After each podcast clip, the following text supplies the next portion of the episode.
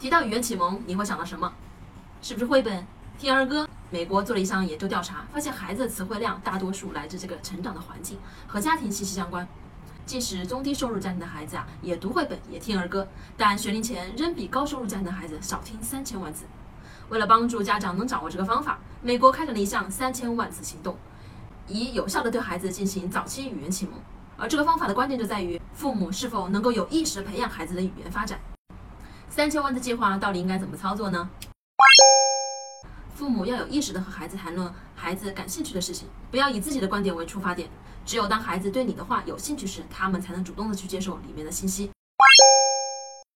用不同的丰富的描述来表达，例如给孩子吃苹果，你可以这样说：快看，这里有一个又红又大又香的苹果，圆滚滚的好可爱，来尝一下甜不甜？哇塞，好甜，好好吃哦！苹果好有营养，有很多的维生素，我最爱苹果啦！吃完啦，苹果汁儿都沾到手上了，黏黏的，不舒服，把衣服都弄脏了，快用湿巾擦擦手，擦擦嘴巴吧。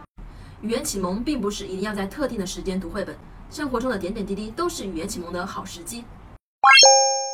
当你对孩子说话以后，一定要有耐心的给孩子一定的时间去消化你说的话，并等待孩子给予你反馈，即使只是咿咿呀呀，或者做一个动作、一个表情，这都是在告诉孩子，交流是双向的。给孩子机会，并引导孩子多说。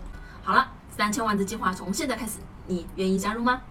我是不完美柚子妈妈，关注我，为你分享最有深度的育儿知识。